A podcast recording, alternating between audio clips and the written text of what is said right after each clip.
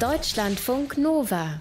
Grünstreifen. Und ich habe definitiv noch nie eine gesehen. Also auf jeden Fall nicht in freier Wildbahn. Aber es gibt sie tatsächlich, die Wildkatze. Deutschlands kleinster Tiger, sagen Zoologen auch. Die Wildkatze streift schon mindestens seit 300.000 Jahren durch Deutschlands Wälder.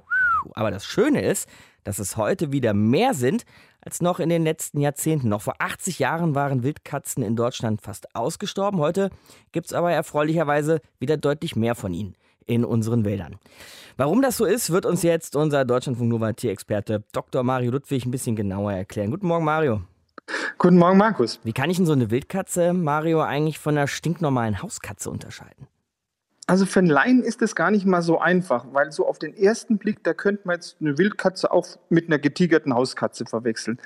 Aber eben nur auf den ersten Blick, weil wenn du ein bisschen genauer hinschaust, dann siehst du, Wildkatzen, die sind deutlich massiger, die sind kräftiger gebaut als Hauskatzen und die verfügen auch über ein längeres Fell. Die sehen so ein bisschen der, wuschelig wilder ja, aus, ne? Mhm.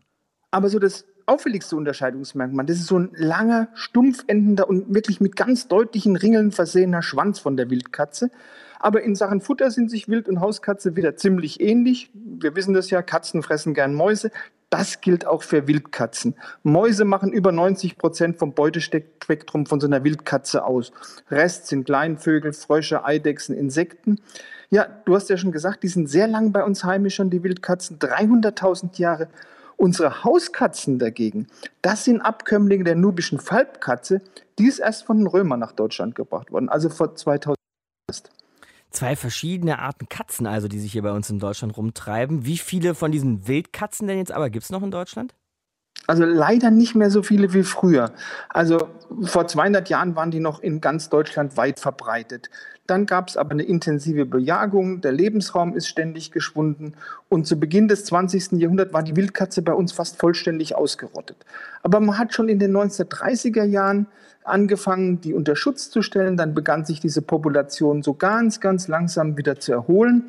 Aber so einen richtig großen Sprung nach vorne hat die deutsche Wildkatzenpopulation so erst Ende der 90er Jahre gemacht.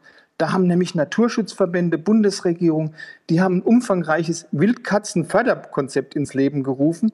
Und heute haben wir wieder so zwischen 5.000 und 7.000 Tieren in Deutschland. Aber wie gesagt, eine gesehen mal so im Wald habe ich noch nie, weil die Tiere natürlich total scheu sind. Wie kann man denn dann überhaupt rauskriegen, wie viele von ihnen in den Wäldern leben, wie viele Wildkatzen?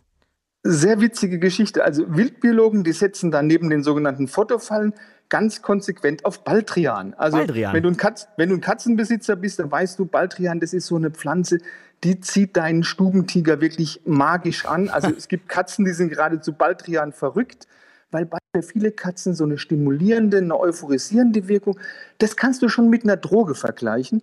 Und Wildkatzen machen da keine Ausnahme. Auch die sind wirklich Baldrian-Junkies. Und das ist eine Eigenschaft, die machen sich Wildbiologen beim Erfassen des Wildkatzenbestands wirklich ganz toll zunutze. Okay, wie machen sie das? Irgendwie Baldrian als Katzenköder oder wie funktioniert das? Fast, fast. Also das Prinzip ist wirklich ganz einfach, aber es ist auch super genial. In den Wäldern, also wo man Wildkatzen vermutet, da stellen die Forscher so an bestimmten Stellen Holzpflöcke auf, die werden in den Boden gerammt. Diese Holzpflöcke hat man vorher aufgeraut und dann hat man die kräftig mit Baldrian besprüht.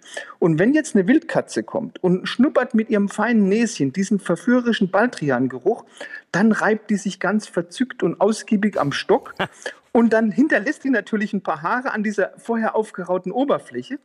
Und diese aufgestellten Stöcke, die sucht man dann einmal pro Woche nach Haaren ab dann werden die im Labor einem Gentest unterzogen und da kann man jetzt feststellen, sind das jetzt die Haare von Wildkatzen oder sind das die Haare von Hauskatzen? Und du kannst natürlich feststellen, wie viele Wildkatzen waren eigentlich da. Hm, okay, also dank Baldrian-Methode weiß ich, wo, wie viele Wildkatzen in Deutschland in den Wäldern leben. Aber was macht man denn jetzt mit der Information? Du sagtest ja schon, es gibt so Programme, um Wildkatzenbestände wieder aufzupäppeln. Genau, das war 2011. Da hat das Bundesumweltministerium ein Schutzprogramm namens Wildkatzensprung gestartet, war fast 4 Millionen äh, Euro äh, teuer. Und bei diesem Programm, da hat man jetzt in Baden-Württemberg, in Hessen, in Niedersachsen, Rheinland-Pfalz die Wildkatzengebiete, die vorher so verloren gegangen sind durch intensive Landwirtschaft, durch Bau von Siedlungen, die hat man jetzt durch Pflanzung von Büschen und Bäumen und da hat man diese Wälder wieder miteinander verbunden. Und damit wurde der Wildkatzen wieder neue Lebensräume zugänglich gemacht. Und das hat offensichtlich einen, wirklich einen großen Erfolg gehabt. Also die Senckenberg-Gesellschaft für Naturforschung, die hat es untersucht und sagt, die Zahl der Wildkatzen ist heute, wie gesagt, wir haben es ja schon mal gesagt, so etwa bei 5000 bis 7000 Tieren. Sieht also ganz gut aus für die Wildkatze?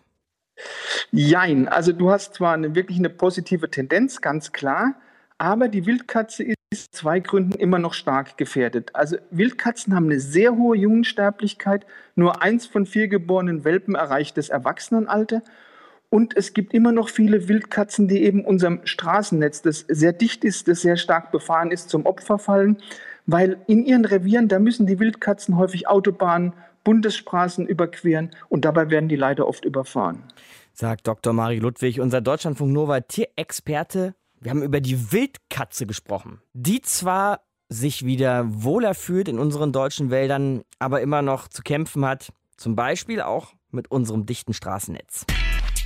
Deutschlandfunk Nova. Grünstreifen.